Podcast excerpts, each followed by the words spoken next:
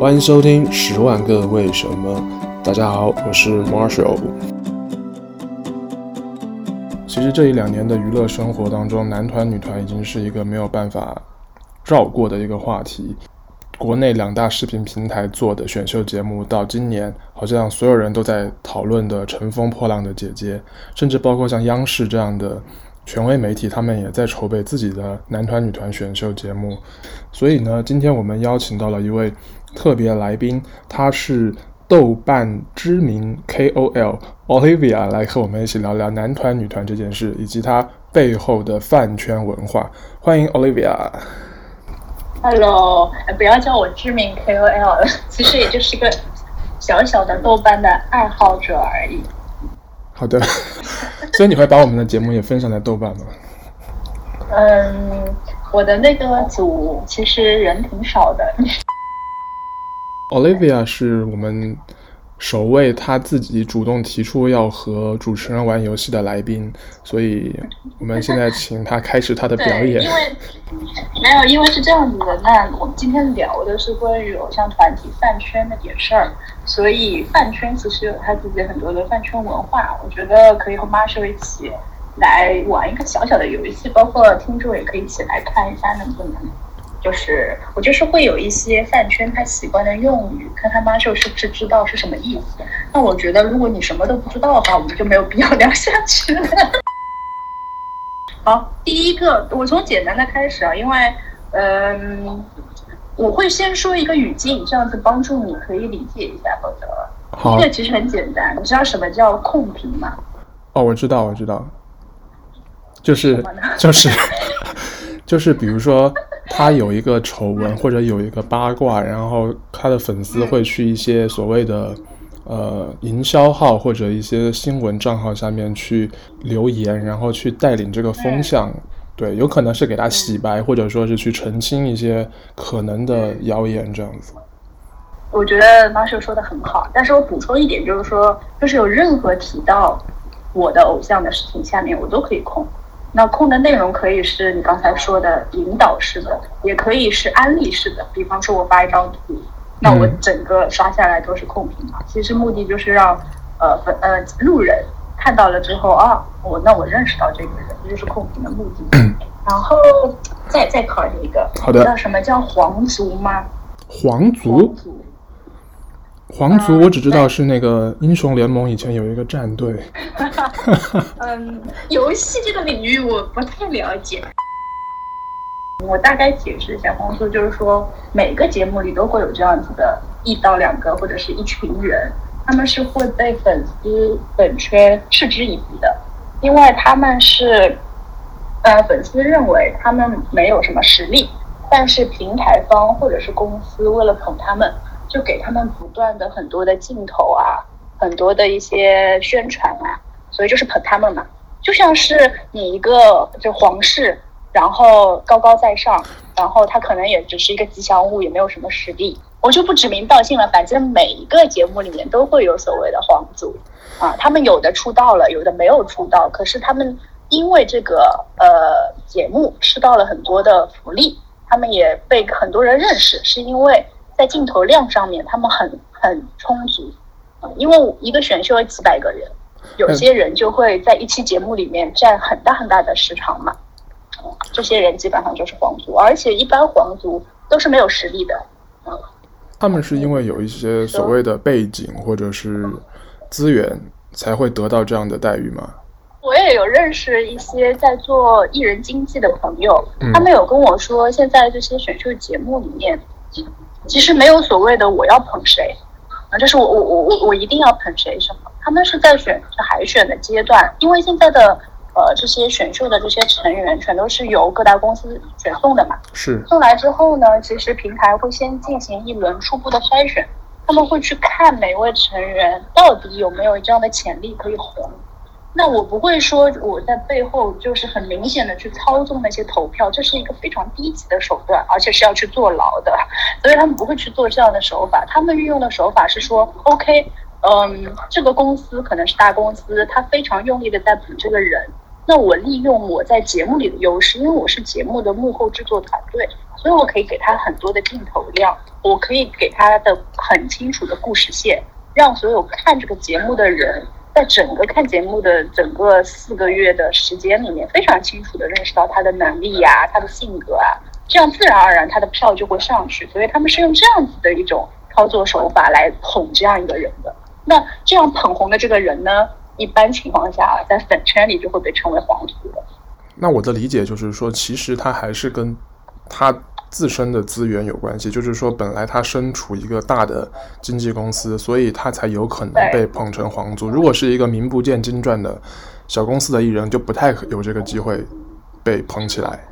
是吗？嗯，一般会有官选和民选这两方面。官选的话，就是刚才大部分百分之七八十都会是有公司在背后作为一个像类似于大金主一样的。但是其实我们看这么多年的选秀，也会有一些民推啦，就是一些，呃，因为如果你全都推这些资源很好的公司出来的人，会收到一些反弹的，所以他会选一些比较名不见经传的，可能很个别的人，但他的实力真的是很优秀的人，或者是他他的性格很吸粉啊，或者他以后。呃，捧起来就是对平台来说，我捧一个素人也是有优势的，因为他背后没有大的公司，我之后是可以在他身上吃到更多红利、更多福利的，这对平台来说也是 OK 的啊。所以就会分成两类，大部分就是大公司的，那还有一小部分可能是这种他选一些偏素人的选手也会捧一捧啊，就会平衡一下，嗯。下一题吧，这题再聊的话我就聊不下去了，因为超 超出我的知识范围。超纲了，超纲了。有一个粉圈最近很常用的缩写，四个字母的 X F X Y。X F X Y。我给你，我给你一个语境好了，就是你可能可以猜一下它大概是什么意思。你那四个字你可能猜不出，因为它都是呃四个字的首字母，是一个成语。这个词一般会用在撕逼的时候，撕逼到一个非常激烈的时候，这是一个啊、哦，我知道了，我知道了，腥风血雨。对，好聪明哦，奖你一个小红花。好啦，我等一下做笔记，这个环节就这样吧，就是热身一下先。好的，好的。Olivia 最近在看什么节目？选秀节目？可以说吗？你会帮我逼掉的，对吧？我会逼掉的。我觉得我其实，其实，其实，其实我一直以来都有很关注各档选秀节目。我觉得是因为我个人嘛，我我很喜欢听歌，所以一开始是从呃零五年，就是李宇春他们，就是那一届嘛，就是超女那一届开始的，然后就开始看这种选秀。当然，那年的当年的选秀和现在是完全不同的。那直到呃，直到几年前。三年前吗？还是两年前？我有点忘了。就是蔡徐坤那一届，爱奇艺的《偶像练习生》，然后到那一年我追的蛮蛮蛮厉害的。然后后面又看了《创造一零一》，就是腾讯的嘛，就是孟美岐他们《火箭少女一零一》那个节目。啊，后面两年，后面一年我就没有怎么关注了，可就各大平台那些我都没有。直到今年，因为疫情的关系嘛，在家里也没事干，就是今年又出了好几档非常。非常像雨后春笋一般，出了无数不同类型的选秀节目。我着重看了两档女团的，呃，一档是《青春有你二》，一档是那个《创造营二零二零》。然后后面选男团的，其实我本身不太看男团的，所以两档男团的节目我没有在看。但是《乘风破浪》，我是《乘风破浪的姐姐》，我是因为别的原因，就是我不是要去看成团嘛，他们有一些撕逼啊这些。就是可以吸引我关注的东西，所以我也有关注一些，但是没有每期都看，所以我的选秀观看的经历大概是这样的。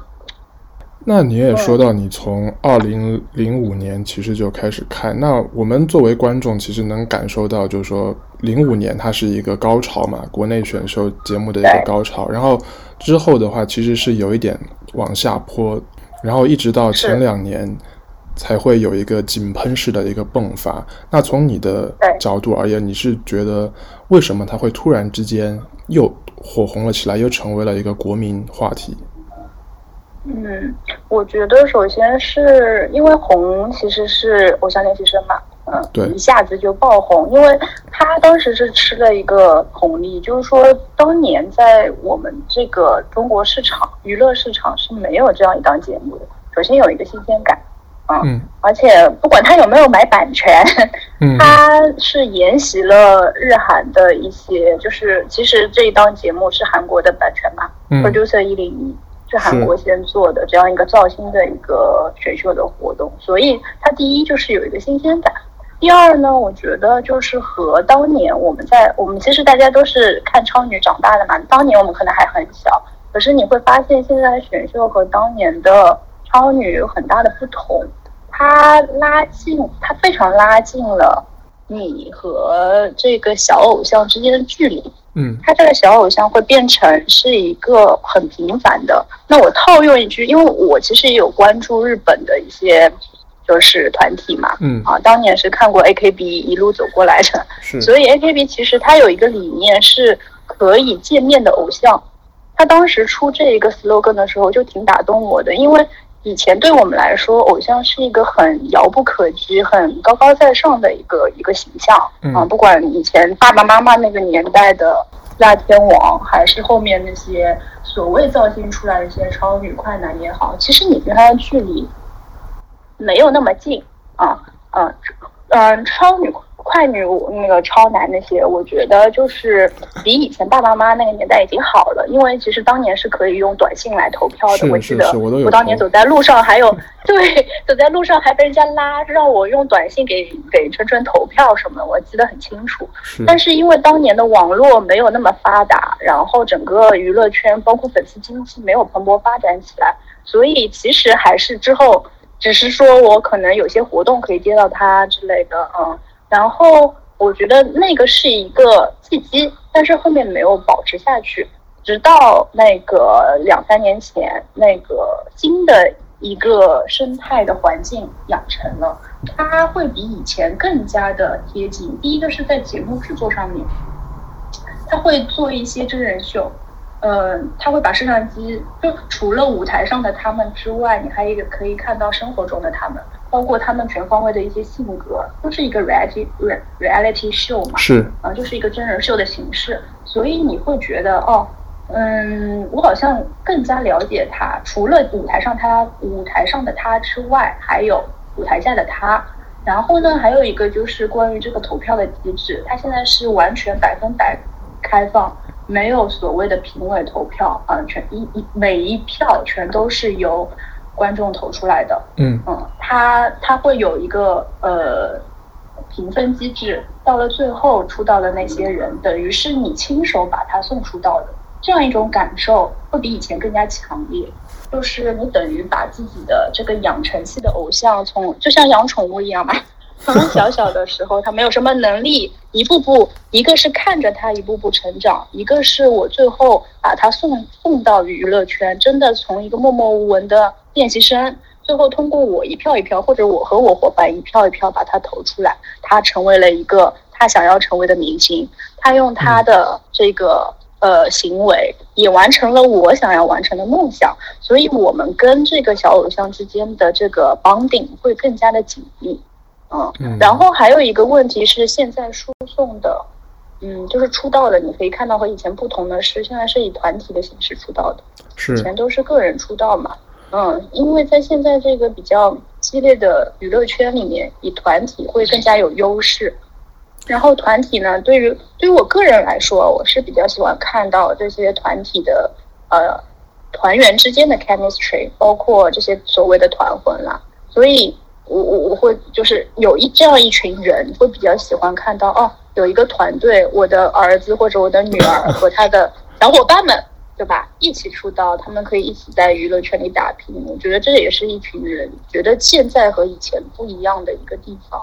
嗯，然后团队内有非常良好的竞争，那撕逼是无法避免的。可是无论是这些比较良好的竞争，还是比呃可能中间有一些摩擦，其实都是让粉丝群体越来越稳固的一个方式。因为以前没有竞争，就没有进步嘛。对吧？是。现在不管是团内的竞争还是团外的竞争，都会更加激烈。那我就会拼命的去和他产生一些联系，和帮助他去变得越来越红。这样子的感受会比以前强烈很多很多。作为一个观众，其实我也很好奇，就是说为什么他们都是以团体这种形式来选拔，嗯、包括像乘风破浪的姐姐，她、嗯、其实。嗯，你说像这种呃资深艺人，他们之前不管歌手、蒙面歌王，就是其他节目，他们也是有很多资深艺人，但是他用一个女团的形式去包装，然后才让他成功的就是出圈，让这个节目火了起来。但是我觉得《乘风破浪的姐姐》可以分开看，因为它和我前面提到的那些节目不是一类节目。对我来说，对我长期就是看这些选秀的节目的人来说，嗯、他们会把姐姐看成。嗯，就是完全割裂开来，它不是一个完全的选秀，它其实比较偏娱乐向的综艺。因为这些姐姐，首先你都已经非常熟悉了，他们在娱乐圈已经打拼了很多年了嘛，嗯，他们没有必要通过这样，就是呃，没有必要通过这样一个偶像团体的身份再次去呃出道也好，还是去博得大家的，就是嗯，怎么说呢？就是他们不需要用女团的身份去唱跳舞台，啊、呃，因为他们各自是演员也好，还是之前已经有非常稳固的粉丝群体，对他们来说，他们参加这个节目，我个人觉得只是为了去炒一些热度，然后他们也是，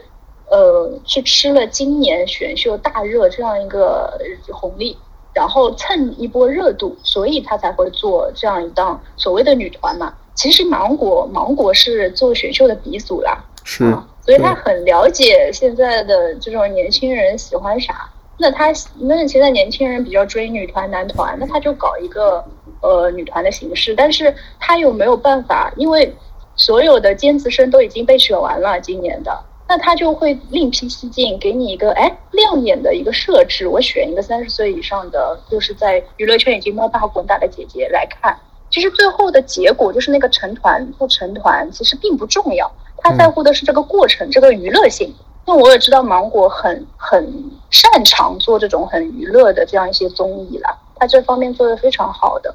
嗯，所以其实也没有看这档节目的人也没有关心真的谁谁谁出道，或者是你是第几名，我是第几名了。所以这个对没有太多的，而且他们成团之后其实也没有以团体身份来进行活动。嗯。所以我觉得这是跟之前的选秀的不太一样，所以只是包装的形式有点像，把它理解为一个借壳的行为。对，是的，是的，是的，嗯、那它就是蹭这一波女团的热度。这一两年不止在国内的市场啊，内地市场，你会发现韩国的 Produce 一零一火了以后，它会有日本版，嗯，然后在内地有它的。版本，然后包括在台湾地区也有，呃，女团的选秀节目，所以从你的观点，你觉得这样的成功模式是可以被广泛复制的吗？嗯，因为韩语、日语我略有所知，我只能谈一下自己浅薄的看法。好，我觉得在中国这样一个娱乐生态环境里，他们的这样的模式是很难的。他在推进的过程中，你会遇到很多阻碍。你能借的，就像你刚才说的，你能借的，它只是它的这样一个壳，它的一个一炮而红的这样一个呃开头。可是，在后面的我们缺少的是关于这个团体之后出道了之后的一些运营是非常缺乏的。因为做节目的模式是可以复制的，是很容易复制的。嗯。嗯我们只要把它的这些选秀的机制啊，包括它中间的一些戏剧化的剪切啊学过来，这这我对我来说是非常比较容易的。可是难就难在我们这么多年选了这么多人，我我前两天看到好像现在秀人秀人就是选秀的那些明星，秀人现在大概有五十六个吧，五十六个。但是你把他选出来，这一年一年把这五十六个人选出来之后，你怎么样去运营他？真的去。嗯，说的好听一点，去让他们在娱乐圈里就是谋得他自己的一席之地；说的难听一点，从他身上谋取更多的红利。这一点我觉得是和日本、韩国那边是比较难复制的。真正好的那些，也就是在唱跳方面有有比较突出，比方说我跳舞跳得很好，或者我唱歌唱得很好。但是在中国唱跳这个这个领域是没有很好的舞台的。我们可以回想一下，所谓他们韩国、日本是有非常多一周一次，或者是每天都有一一个的打歌的舞台。是。那这样一个东西，是你你的偶像这个团体也好，个人也好，你孵化出来之后，它是有地方去展现，去去吸引更多的粉丝的。但是我们是没有的，我们我们就是发了一首，比方说数字专辑，或发了一张专辑，然后可能在。嗯，各大晚会上，或者是跨年晚会上，或者是一些商演上去进行一些演唱，但是没有一个所谓的长期的一个很稳定，或者是有观看量的一个打歌类或者舞台类的节目的。之前其实，嗯，在今年腾讯是做了一档叫《炙热的我们》的舞台，是专门给团体去、嗯、去去展示的。我觉得这档节目做的非常非常的好。啊，所有的团体，我都在这个舞台上重新认识到了他们。因为我原来，我虽然知道哦，这个团体出道了，可是我根本不知道他们有什么歌，或者他们的实力是什么，然后每个成员怎么样，其实不是特别清楚的。但是通过这样一个舞台，它是一个团体 battle 的舞台啊，你就会看到他把现在目前最当红的大部分的呃。团体都请过来，嗯，那你在这个舞台上才可以看到真实的他们嘛，就是而且是成成团出道之后，他们到底发展的如何，他们的能力到底提升到什么样子的地步，呃，我真的是在这档节目里才看到的，所以让我蛮眼前一亮的。可是你可以看到，炙热的我们，不管是收视率也好，还是前期招商也好，都是非常惨淡的。对，我也是，我今天是 第一次、嗯。对，就是没有讨，没有没有讨论度，没有任何人知道，嗯。所以这就是我刚才提到的，没有舞台这件事情是很近的。所以呢，它会造成这种偶像团体出来的这些选手，到最后都走了两条路：要不他就去演戏了，就是去做那些呃网网剧啊，或者是小就是那种电影啊或电视剧的小咖；或者还有一条路，就像嗯嗯不提名字了，就是有某一些很多那个偶像选手都去走。呃，综艺路线，因为现在有各各种各样平台的综艺嘛，我就去做综艺的常驻。嗯、然后啊，还有一种就是成为了割韭菜型，就是说他的粉丝有都是死忠，也是很很很可以割，很可以被割韭菜的。所以那些呃有些品牌，我想要在短期内收获一定的销量或者是一定的认知度，那我就直接请你做一个。代言一到三个月的短短期代言，对，嗯、也不会有长期的代言人的 title 哦，只是一些大使、品牌大使，就是短期，就是就是赚粉丝的经济，所以你会看到他们的出路是非常窄的。嗯，我们现在就会变得有些畸形，就是呃，我用一个非常好的目标把这些人选出来，可是没有办法物尽其用，所以嗯，其实说实话，作为粉丝来说蛮悲哀的。是不是说因为这样的？大的环境，所以其实这些团体最后又会面临所谓单飞或者解散的命运。因为比如说他们去拍片，像你刚才说他们去拍网剧或者去接综艺，可能就不会以团体的这个形式去参与了，他们可能就各自有不同的发展方向了。你说的非常对，所以现在团体，嗯，有两派团体嘛，大家都知道的，儿戏会比较注重团体的发展。是因为这可以说吗？我好怕、哦。你说啊说啊，我给你 那个，我们会后置掉。所以你后置掉，我就要整段都后置掉。没关系，我觉得这个是大家拿出来探讨，这也是粉圈的共识。大家要爆破，不要爆破 我们节目，直接去找 Olivia 本人。我要隐藏我的身份。就是说现在。嗯，其实我们大家知道的两大平台，那个俄系的和淘系嘛，淘系就是爱奇艺选出来的，嗯，嗯，然后俄系就是火箭一呃火箭少女一零一，对吧？然后这两个平台它的目的不同，就是小偶像在里面，就是你刚才说的那个单飞的问题遇到的节点也会不一样。嗯、那我现在看到的是，我先说淘戏是爱奇艺选出来的，爱奇艺呢，让我想一想怎么错的，反正就是。他的目的就是说，我培养出这样一群呃偶像之后呢，我和他们的原生态公司没有签订一个割裂合同，也就是他随时可以被原公司叫回去做任何的工作，嗯、我是对他没有很强的约束力的。嗯、在这样的情况下，我没有话语权嘛，平台没有话语权的情况下。嗯，他会很想在很短的时间内，我要我已经我已经付出了这几个月的制作的费用、宣传的费用，那我要很快在你身上把这笔钱给捞回来，这是一个非常正常，我觉得无可厚非啦，就是商人的思想。是，所以他们就会去接很多的代言，然后去走很多的这种就是商业的路线也好，综艺的路线也好，赶紧把这个钱给赚回来嘛。嗯，所以说这个单飞的问题会很早出现，对。就在成团可能三到五个月的时候就会出现了，就会说这个团我们不是一直会说就是单飞不解散嘛，嗯，这个团在，但是呢你也可以自己去接别的别的这些活动之类的，嗯，嗯，但是他们这个这样做法的好处是他们捧了很多现象级的流量的顶级人物出来，嗯，大家所知道的那些都是淘戏出来的，就是最顶尖的那些对流量明星。那我在说俄系，俄系其实他造星，他去选秀，他并不是为了啊，我要去短时间的去获取你什么利益。他其实选秀呢，第一就是腾讯是有一个很大的生态的，他的眼光没有仅仅放在娱乐圈，他手下有体育、有动漫、有游戏，所以他造星的目的是，嗯，我为了让我所有的圈层形成一个交融。我让游戏圈的人来看看我娱乐圈的这些明星啊，好像挺好的。然后喜欢上了之后呢，我可以反哺，我让这些明星去做这些游戏的代言，或者是去做这些游戏的宣传活动。那我又带动了他的粉丝去玩我这款游戏，或者去看我这个动漫，或者去看我的 NBA，对吧？所以他让这个整个生态是流动的。所以这些人对他来说都是工具人，只是为了他腾讯这个大版图上的一个工具而已。所以对他来说，他不急于赚钱，他他要的不是这个短期的这些金钱上的一些收获嘛，是他要的是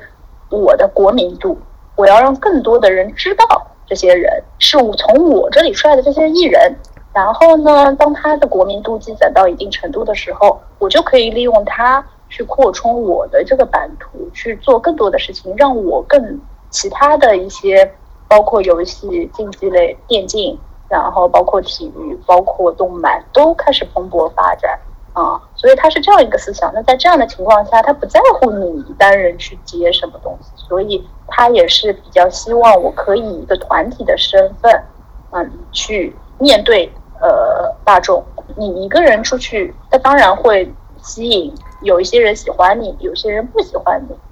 但是当你有七个人、九个人、十一个人出去的时候，他就会扩大他的粉丝圈，这个国民度就上来了。所以在俄系的这些团体里面，他的单飞这件事情会比较晚出现。但他遇到的一个问题是，因为我不需要，呃，我前面没有去做单人的事情，所以当他这个限定团解散之后，这些人就会变得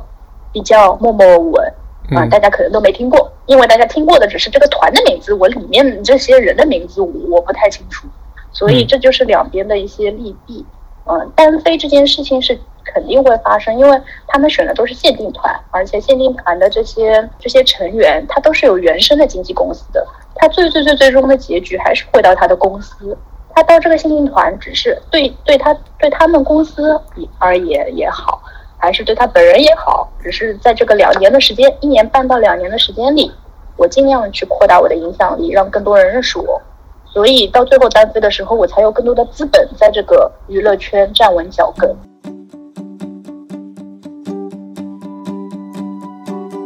俄系是两年嘛，然后淘系是一年半嘛，就是你两年之后就是解散的。现在目前还没有任何续约的情况发生，以后估计也不会了。嗯，对。所以对于我这种团粉来说是非常 痛苦的，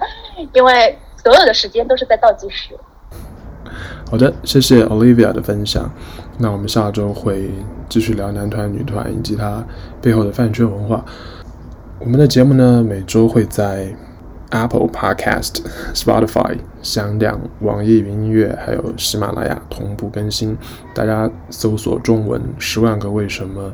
英文的 “Why Talk” 就可以找到我们。那谢谢大家这周的收听，我们下周再见。